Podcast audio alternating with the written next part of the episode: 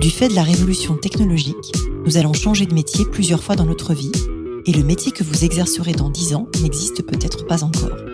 Je m'appelle Isabelle Rouen, je suis entrepreneur et fondatrice du cabinet de recrutement de dirigeants Colibri Talent. Tous les jours, j'accompagne des femmes, des hommes et des entreprises qui se transforment et qui transforment leur métier. Avec ce podcast Les métiers du futur, je vous propose de rencontrer des dirigeants, des entrepreneurs, des chercheurs, bref, des personnes inspirantes qui vont partager avec vous leur parcours et leur vision du futur de leur métier.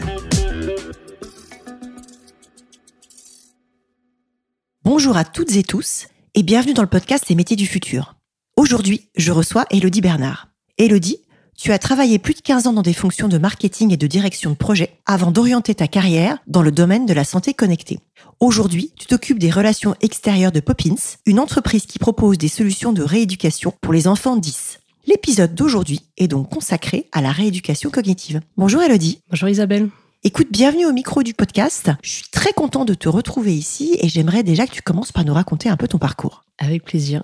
Comme tu l'as dit en intro, j'ai un parcours d'une quinzaine d'années en marketing et en direction de projet. J'ai vu un peu de tout. Après mon école de commerce, euh, je suis rentrée chez Renault, où tu avais passé mon CV d'ailleurs. Tout à fait. Ça m'a permis de découvrir le monde de l'annonceur, de travailler avec des agences. Donc euh, j'ai travaillé chez Renault pendant trois ans, en France, en Belgique. Ensuite, je suis passée côté agence. Donc là, j'ai vraiment vu l'autre côté. Je travaillais avec des annonceurs. Ça m'a permis de voir vraiment l'autre côté du miroir, d'avoir les mains dans le cambouis, de faire euh, plein plein de choses, plein de projets. Et au bout de quelques années, j'ai à nouveau changé de posture et je suis passée côté conseil. J'étais dans un cabinet de conseil en marketing management et on accompagnait des grosses équipes marketing à organiser, à mieux travailler avec euh, leurs partenaires, avec leurs agences, euh, leurs studios, leurs freelances, etc. Et après avoir fait le tour de ces trois fonctions qui sont très complémentaires, lorsque la dernière expérience s'est terminée, j'ai ressenti le besoin de me poser un peu pour réfléchir à la suite. Je me demandais si je repartais dans une de ces fonctions et si je refaisais un tour ou si c'était pas le moment de faire une petite pause, de me poser des questions sur la suite. Je me suis fait accompagner par une coach, j'ai pris un petit peu de temps et ce qui est ressorti, c'est que J'aime toujours autant les métiers du marketing, la direction de projet, la communication, toutes ces choses-là, mais ce serait quand même super de les mettre à profit, de les mettre vraiment au service d'une cause utile. Non pas que ce que j'ai fait par le passé n'est pas utile, l'automobile c'est utile, l'agroalimentaire c'est utile, évidemment. Mais c'est vrai que j'ai toujours une sensibilité assez forte pour les métiers du soin, pour la médecine, même si j'ai pas du tout fait d'études de médecine, pour toutes ces choses-là. Et euh, je me suis rendu compte qu'il y avait de plus en plus d'entreprises qui proposaient des choses pour les patients et qu'on pouvait via la santé connectée. Donc j'ai découvert la santé connectée. Tu t'es formé, je crois, à la santé connectée. Je me suis formée exactement. En fait, début 2019, j'ai terminé euh, mon coaching. Je me suis dit, ok, je veux bosser dans la santé connectée. Je vais prendre le temps. Donc j'ai fait un diplôme universitaire de santé connectée. J'ai pris le temps de rencontrer des gens, de comprendre un petit peu comment fonctionne le marché, de voir dans quelle boîte j'aimerais, j'aimerais pas travailler, etc. Donc voilà, j'ai pris le temps. J'ai rencontré pas mal de monde. J'ai fait quelques missions freelance pour euh, voilà découvrir un peu ce milieu-là. Et puis ma route a croisé celle de Mila, qui était donc l'ancêtre de Poppins, qui vient de se renommer. Et en fait, ça a été un petit peu euh, l'alignement de planètes parce que on parle d'accompagner des enfants qui ont des difficultés d'apprentissage à l'aide d'un jeu vidéo musical. Moi, j'ai toujours fait beaucoup de musique, j'ai toujours aimé faire des choses pour les enfants, etc. Tu joues de quoi en musique? Alors, je chante, je joue du piano, je joue de la guitare. Je chante dans un groupe. Voilà, j'ai commencé la musique à l'âge de 7 ans. Donc, euh, j'ai appris à lire euh, la musique en même temps que j'ai appris à lire le français. Donc, euh, pour moi, ça fait vraiment partie de ma vie. Et le fait de pouvoir allier les deux, utiliser la musique pour quelque chose d'utile et dans une fonction rééducative pour les enfants, voilà, c'était l'évidence et c'était l'alignement de planète. Alors on comprend bien du coup pourquoi la santé connectée ou la santé numérique.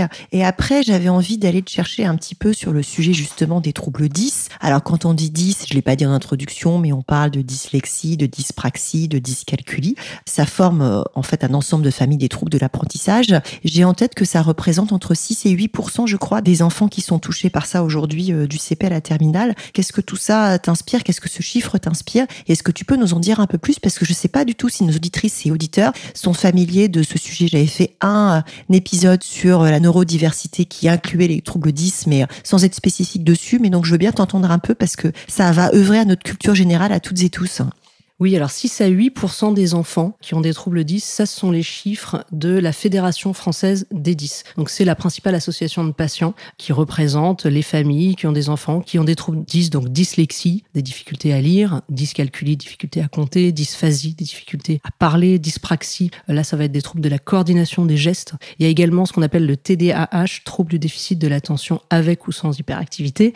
Donc celui-là il commence pas par 10, mais il fait partie de la famille et puis il a aussi une prévalence assez importante. A un piège dans les 10, en fait. Il y a un piège dans les 10. Donc euh, voilà, on parle de tous ces troubles. Et en fait, moi, ce que ce chiffre m'inspire, 6 à 8 c'est qu'il y a urgence. Il y a urgence à agir, à faire quelque chose. On parle quand même d'à peu près deux enfants par classe qui auraient ce type de trouble. Ils sont diagnostiqués plus souvent ou pas? Parce que je sais qu'il y a un enjeu là-dessus. C'est assez long. C'est assez long, c'est assez complexe. Déjà, il faut se rendre compte qu'il y a un problème parce qu'il peut y avoir un petit retard, etc. C'est pas forcément un trouble. Ensuite, il faut savoir à quelle porte frapper. Ensuite, il faut avoir un rendez-vous, etc.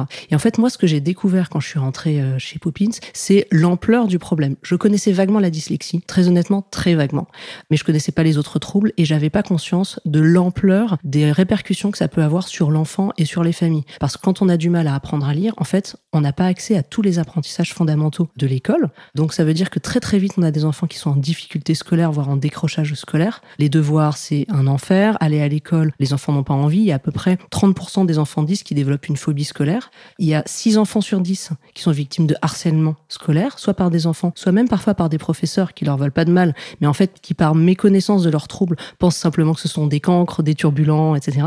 Donc ça, ça leur pose aussi des problèmes. Presque tous les enfants 10 souffrent d'anxiété. Et les enfants 10 ont très, très souvent une très mauvaise estime d'eux-mêmes. Et, les statistiques sont les mêmes dans tous les pays? Il y a des disparités par pays parce que la détection et le diagnostic ne sont pas les mêmes, mais en revanche, on se rend compte quand même que c'est quelque chose qu'on retrouve dans beaucoup de pays. Et il y a aussi un impact sur la famille. Il y a la moitié des familles dont un enfant ou plusieurs sont 10, dont un des deux parents va aménager son activité professionnelle, c'est-à-dire soit se mettre au 4-5e, soit carrément s'arrêter de travailler pendant un an, deux ans, trois ans pour s'occuper de ses enfants, les emmener à des rendez-vous, etc. Donc ça a un impact sur euh, l'enfant et sur la famille qui sont vraiment très très conséquents.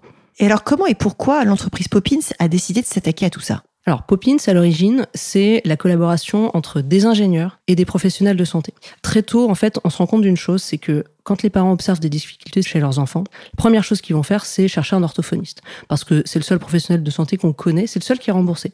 D'accord. Le problème, c'est que les orthophonistes, il n'y en a pas assez. Donc, les listes d'attente, c'est un an, deux ans, parfois trois ans. Et c'est très fréquent d'attendre 24, 36 mois pour avoir accès à un orthophoniste. Et ça, c'est énorme parce que pendant ce temps-là, l'enfant n'est pas pris en charge. On n'est même pas très sûr de ce qu'il a. Peut-être que l'orthophoniste ne suffira pas et qu'il faudra qu'il aille voir d'autres professionnels de santé, qu'il fasse d'autres bilans pour vraiment comprendre ce qu'il a. Et en fait, quand on sait que en l'absence de prise en charge avant 11 ans, les risques de décrochage scolaire sont multipliés par 3, on se rend compte que toute cette période de recherche, d'errance diagnostique, en fait, elle est dramatique pour l'aggravation des symptômes de l'enfant. Et même une fois que l'enfant est pris en charge par l'orthophoniste, il va avoir une séance par semaine, parfois peut-être deux, ce qui est bien, mais c'est pas suffisant puisque les recommandations de bonne pratique en orthophonie parlent de 5 fois 20 minutes par jour. Ah oui. Donc c'est énorme en fait. Il faut vraiment faire des exercices à la maison entre deux séances. Ça veut dire qu'il faut que les parents les accompagnent, etc. Donc du coup, l'idée de Poppins, c'est d'aller proposer un outil thérapeutique que l'enfant peut utiliser à la maison quand il est en attente de sa prise en charge ou entre deux séances. Déjà, ça va alléger les parents parce qu'ils n'ont pas besoin de l'accompagner à des séances, de faire les choses avec lui. Et l'enfant est complètement autonome. En fait, il a une tablette sur laquelle il va faire des, des jeux thérapeutiques basés sur la musique pour la plupart. Et donc d'une part, c'est ludique pour lui et d'autre part, ça va vraiment contribuer à sa rééducation et concrètement, comment ça marche en fait? Donc c'est un jeu, il y a de la musique. Comment tu redonnes confiance aux enfants avec une tablette?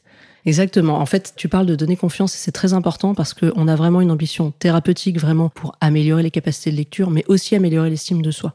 Donc comment ça marche? Poppins, c'est un programme thérapeutique qui est basé sur trois piliers qui s'adresse à la fois aux enfants et aux parents. Pourquoi aux enfants et aux parents? Parce qu'on est convaincu qu'en aidant les parents, on va aussi mieux aider les enfants parce que les parents ont énormément besoin d'être accompagnés. Donc trois piliers. Le premier, c'est l'application. C'est une application qui est le fruit de cinq années de recherche. Dans cette application, il y a deux choses. Mais si elle se télécharge sur l'App Store ou c'est une tablette spécifique Elle se télécharge sur l'App Store, tout à fait. Donc c'est iOS ou Android. En fait, il y a des jeux thérapeutiques basés sur la musique et des jeux de langage écrit qui vont s'apparenter à des exercices d'orthophonie qui sont faits plus classiquement dans les cabinets d'orthophonie. Les jeux de musique ont fait l'objet d'une étude clinique qui a été menée par la Pitié Salpêtrière auprès de plus de 150 enfants en France et qui démontre une amélioration significative de la lecture en vitesse et en précision.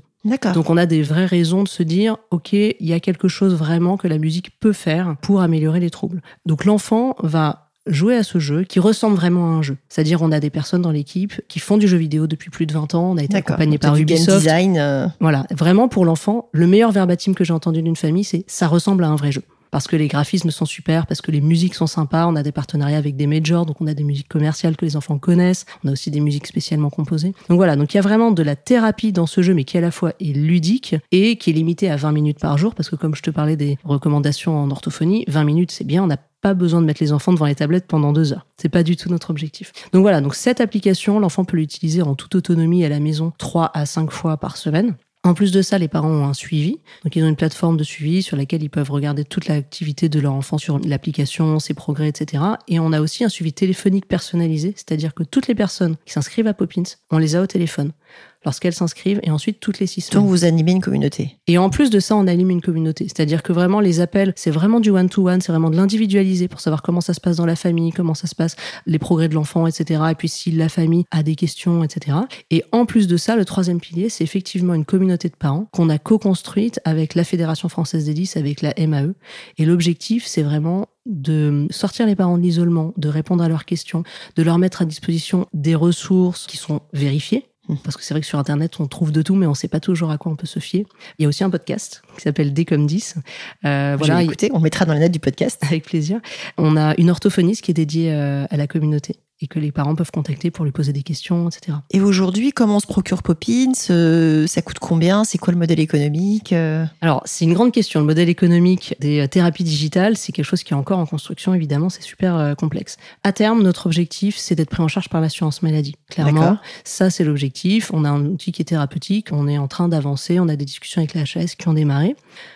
En attendant, parce que forcément, on a un outil, euh, les familles recherchent des solutions, on a envie de le proposer. Ce qu'on a commencé à faire depuis un peu plus d'un an, on a en fait conclu des partenariats avec des tiers payeurs, typiquement des mutuelles, ou bien aussi des employeurs, pour que ce soit ces personnes, ces entreprises qui prennent en charge le coût de Poppins et pas les familles, dans un objectif de garantir une égalité d'accès pour les familles, peu importe leur niveau de revenu, etc. Mmh. Maintenant, la réalité, c'est que nous, des partenariats avec toutes les complémentaires santé de France. C'est long. ça prend du temps. On est très très content d'avoir débuté. On a des très beaux partenariats avec Aesio, avec ProBTP. Enfin bon, je peux pas tous les citer, mais on a des très beaux partenariats. Mais évidemment, ça prend beaucoup de temps. En attendant, on a beaucoup de familles qui viennent taper à la porte. On a plusieurs milliers de familles qui sont sur notre liste d'attente, qui nous disent c'est super votre démarche, c'est super que vous veuillez garantir une égalité d'accès, mais moi c'est maintenant que j'en ai besoin pour mon enfant, je veux bien payer. Donc on a ouvert récemment, depuis le 14 octobre dernier, qui était la journée nationale des 10 qu'on a co-organisé avec la FF10, on a ouvert notre programme thérapeutique en direct pour les familles. D'accord. Avec un prix de lancement qui est de 26 euros par mois. D'accord. Mais Cependant, c'est pas parce qu'on a fait ça et qu'on a voilà qu'on essaye de répondre à la demande qu'on entre guillemets qu'on s'assoit sur euh, notre euh, ambition euh, sociale et vraiment on veille à ce que personne ne soit laissé sur le bord de la route, même les personnes qui ont payé comme on les a au téléphone au début de leur inscription, on leur demande ce qu'ils pensent du tarif, si c'est compliqué pour eux, etc.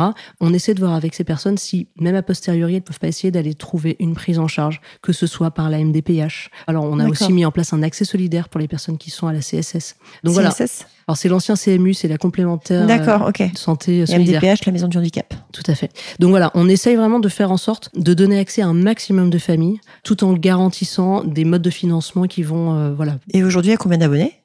Aujourd'hui, on est à plusieurs centaines. Alors, j'ai pas le chiffre en tête, mais euh, oui, ça a bien démarré. Ça a vite démarré là. Et alors, comment est-ce que la rééducation cognitive, elle contribue à avoir une meilleure scolarité et à terme éventuellement une meilleure employabilité, puisque le podcast s'appelle quand même les métiers du futur. Donc, il y a un moment où on va retomber sur nos pattes sur comment on arrive à, à l'emploi dans tout ça et pour vos bénéficiaires et euh, dans les métiers de la santé connectée. Comment est-ce qu'on fait le lien entre les deux? Alors, en fait, nous vraiment, on travaille sur la musique parce que il y a énormément d'études de plein de chercheurs, notamment Michel Habib, qui est un neuropsychologue à la Timone à Marseille, qui a démontré les liens entre la musique et les troubles cognitifs. Alors on sait que la musique, ça fait plein de choses pour le cerveau, pour le développement, pour plein de choses. Mais là, d'un point de vue vraiment médical, il a mis le doigt sur ce qui se passe dans le cerveau quand on fait de la musique. Et en fait, il y a quelque chose qui s'appelle le faisceau arqué, qui est plus développé que la moyenne chez les musiciens, qui est moins développé que la moyenne chez les personnes 10. Et c'est quoi? Faisceau arqué, c'est en fait c'est un ensemble de connexions qui va permettre à des zones du cerveau qui sont distantes les unes des autres de travailler ensemble. Et ces zones du cerveau ont besoin de travailler ensemble quand on lit, quand on écrit, quand on fait toutes ces choses que les personnes 10 ont du mal à faire.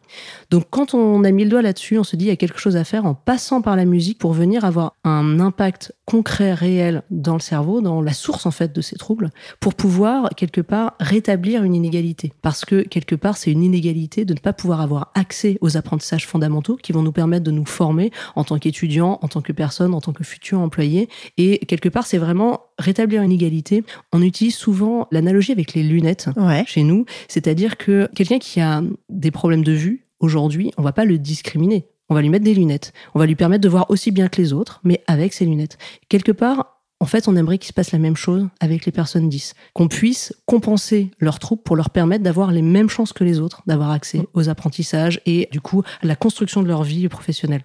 Alors c'est hyper intéressant et du coup pour revenir sur le sujet des métiers et de l'emploi, qu'est-ce que tu vois aujourd'hui toi comme métier émerger dans cet univers de la santé connectée que tu connais très bien maintenant?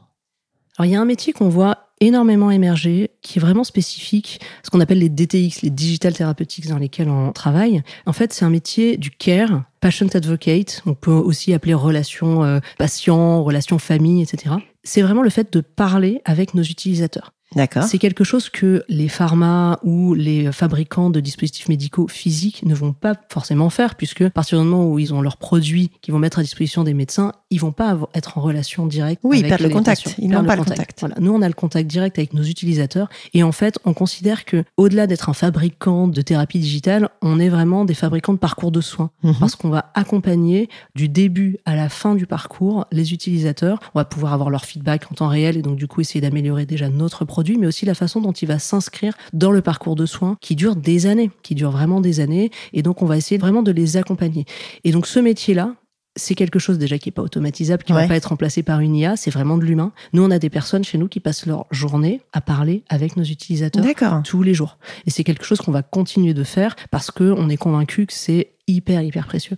Alors c'est intéressant et du coup, est-ce que Poppins recrute en 2024 euh, sur ce métier-là, sur d'autres métiers euh Sur ce métier-là, tout à fait. Ça c'est quelque chose qu'on va continuer de développer à mesure que le nombre de nos utilisateurs va grandir. Ça c'est obligatoire de toute façon d'avoir quelqu'un à qui parler euh, en face. On va recruter aussi un petit peu sur des postes d'ingénierie, de dev, voilà vraiment en 2024. Les, grands classiques. Je crois qu'il n'y a pas une personne qui soit passée au micro de ce podcast qui m'ait pas dit je cherche des devs. Donc alors nous on en a recruté pas mal en 2023. Hum. Là on s'est vraiment bien structuré. Là on a passé la barre des 30 personnes chez Poppins. Ah, super. Donc là, on s'est vraiment bien structuré. Maintenant, l'objectif, ça va être un, de stabiliser, vraiment de consolider, et puis deux, d'accompagner la croissance de nos utilisateurs pour toujours les accompagner aussi bien les uns que les autres. Hyper intéressant.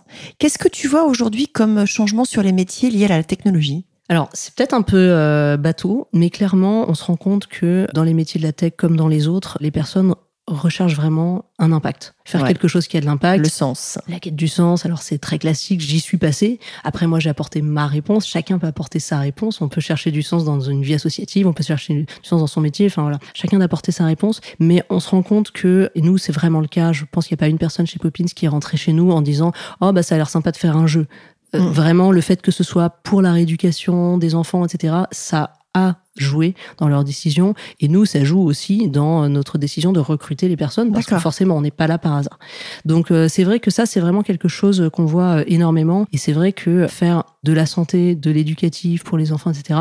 Voilà, c'est vraiment qu'il y a une, une recherche d'impact dans ce qu'on fait. Quel conseil tu donnerais à un jeune ou à une jeune qui arrive sur le marché du travail? Je lui conseillerais, en plus de tous les conseils qu'il va recevoir, de se demander ce qui l'intéresse, bien sûr, ce qu'il ou elle sait faire, évidemment, mais aussi ce qui l'aide à se lever le matin. Parce que on raisonne rarement dans ces termes, dans le, cadre des études secondaires ou, ou supérieures. C'est souvent une de mes questions de conclusion. Qu'est-ce qui te fait lever le matin? Ouais, exactement. mais c'est vrai qu'on passe quand même plus de la moitié de sa vie au boulot. Je pense que c'est important de se demander si on va avoir envie d'y aller. Mm. Donc c'est bien de se dire qu'est-ce que je sais faire, de quoi le monde a besoin, etc. Mais est-ce que je vais avoir envie d'y aller? C'est un joli conseil. Et pour les gens en reconversion? Pour les gens en reconversion, écoute, euh, moi j'ai eu la chance de pouvoir prendre le temps d'être accompagné, de me poser les bonnes questions, etc. Quand j'ai opéré ce virage vers la santé numérique, j'en étais au tiers de ma vie professionnelle. Hein. Euh, oui, tu as fait le virage assez tôt. J'ai fait le virage assez tôt. Je me suis dit, bon, j'ai encore euh, pas mal d'années derrière. Je peux tout changer si je décide qu'il y a quelque chose qui va vraiment me plaire. Donc, euh, je pense que ce que je peux vraiment conseiller, c'est déjà de s'y prendre avec méthode et mm. humilité. Moi, je me suis dit, OK, c'est la santé connectée que j'ai choisie, mais la santé connectée m'a pas attendu. Donc, il mm. faut aussi y aller avec humilité. S'il faut faire un diplôme, faire un diplôme, rencontrer des gens, prendre le temps. Et puis, effectivement, tester des choses, accepter que le chemin peut être un petit peu long avant de trouver sa place. C'est pas du jour au lendemain. Moi, ça a mis à peu près trois ans. D'accord. Entre le moment où j'ai commencé ma réflexion et le moment où j'ai signé chez Poppins. Donc, faut persévérer. Il faut persévérer. Alors j'aime bien terminer par des questions un peu plus personnelles. La première que j'ai envie de te poser, c'est comment tu concilies ta vie pro et ta vie perso? Alors en fait, j'accepte de les mêler. Pendant longtemps, j'ai voulu euh, tracer une ligne étanche entre les deux. Il y avait euh, Elodie euh, au boulot et Elodie à la maison. Et puis, voilà, vraiment, c'était étanche. Et en fait, ça n'a jamais vraiment fonctionné. Ça fonctionne encore moins de nos jours, alors qu'on fait beaucoup de télétravail, qu'on a nos emails sur nos smartphones tout le temps, etc. Donc j'accepte de les mêler et j'accepte de parler du boulot à la maison, de parler du perso au boulot. S'il y en a un qui va pas très bien, j'accepte d'en parler de l'autre côté parce que ça va peut-être aussi permettre d'avoir des aménagements de manière à régler le problème et pouvoir repartir du bon pied. Donc en fait, c'est un tout. Je suis une personne, donc euh, la vie professionnelle et ma vie personnelle, bah, il faut qu'elles cohabitent et donc je fais en sorte qu'il n'y ait pas de frontière étanche entre les deux. Alors qu'est-ce qui te fait lever le matin, toi? Ah, ah. Alors bon, classiquement, je suis pas la seule, mes enfants. Elle ressort souvent aussi celle-là. Elle ressort souvent. Mais j'ai envie de te dire aussi un peu les enfants des autres. Parce que c'est vrai que quand on sait que dans la journée, on va parler avec des familles qui utilisent notre outil ou qui vont peut-être l'utiliser, qui nous font part de leurs difficultés au quotidien, etc. et qui nous confirment la valeur de ce qu'on leur apporte, c'est une super satisfaction. Ça nous donne envie de faire encore plus. Et c'est vrai que ça, ça m'aide à me lever le matin parce que ça me fait plaisir. Et qu'est-ce qui t'y a veillé la nuit? Alors si on m'empêche pas de dormir, normalement j'ai un bon sommeil. de quel succès es-tu le plus fier? Alors, pas seulement fière, mais aussi euh, plutôt reconnaissante d'avoir pu mener ma reconversion, comme on en parlait tout à l'heure, sereinement. J'ai été bien entourée, j'ai eu des outils, j'ai eu le temps pour me poser les questions, apporter mes bonnes réponses, et aujourd'hui, je suis vraiment satisfaite de ce choix. C'est quoi ton prochain projet? Alors, d'un point de vue perso, je vais te dire, euh, j'ai envie d'apprendre de nouveaux instruments de musique. Donc là, récemment, je me suis mise à la guitare électrique. Génial. J'ai aussi envie d'apprendre la batterie. J'ai aussi envie d'apprendre le saxo. Donc euh, ça, c'est des choses que j'ai envie de continuer à faire. Puis d'un point de vue pro, c'est vraiment euh, poursuivre la recherche, aller sur d'autres pathologies, essayer d'accompagner de plus en plus de familles. Est-ce que tu as un livre, un podcast, un documentaire, bref, un contenu à conseiller à tous ceux qui s'intéressent au futur du travail, en dehors de votre podcast qu'on mettra dans les notes du podcast? Qui n'est pas sur le futur du travail. Oui, tout à fait. Alors, il y en a un qui s'appelle Les Infaillibles. Ouais. C'est un podcast sur le management. D'accord. Qui est fait par deux coachs de managers qui s'appellent Sandy Melamed et Estelle Zakarian. Et en fait, ce sont des interviews qui sont très concrètes, qui sont très humaines sur le quotidien euh, des managers, sur la vraie vie. Eh ben écoute, euh, super, je vais l'écouter. Et si nos auditrices et auditeurs veulent te contacter ou contacter Poppins, comment on fait? Un petit message sur LinkedIn, ça marche très bien. Les grands classiques. Merci beaucoup, Elodie. Merci, Isabelle. À bientôt. Merci d'avoir écouté cet épisode des métiers du futur jusqu'au bout. Si vous avez aimé cette discussion, je vous encourage à noter le podcast sur vos différentes plateformes d'écoute et à le commenter, en particulier sur Apple Podcast. Cela nous aide grandement à progresser en termes d'audience.